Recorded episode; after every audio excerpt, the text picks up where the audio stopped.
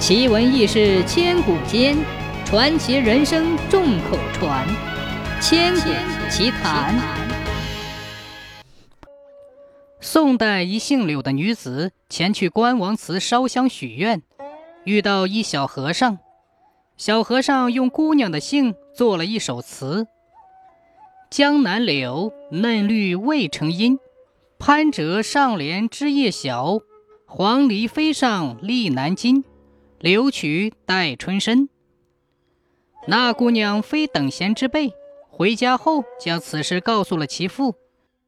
他父亲觉着此事有辱四家门第，便立即告到了官府。官府也认为小和尚不守佛规，理应定罪，当即派人把小和尚捉来。关老爷问他姓什么，他说姓竹。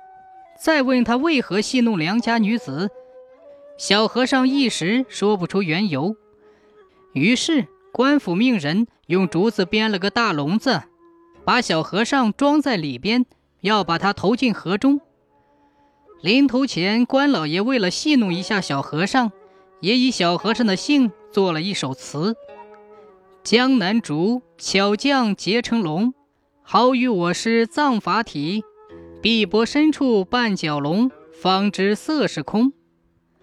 小和尚听了，顿时脸色苍白，连忙跪下求饶：“我该死，我该死！只愿小人一时糊涂，做出了有损佛门之事，望老爷再容我说一句。”随即便吟道：“江南月，如镜又如钩，明镜不临红粉面。”曲钩不上画帘头，空自照东流。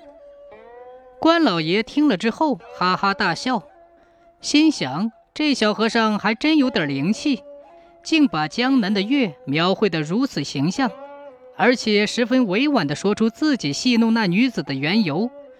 于是说：“没想到你还有点文采，念你凡心未改，又有悔过之意，令你蓄发还俗。”娶柳氏为妻如何？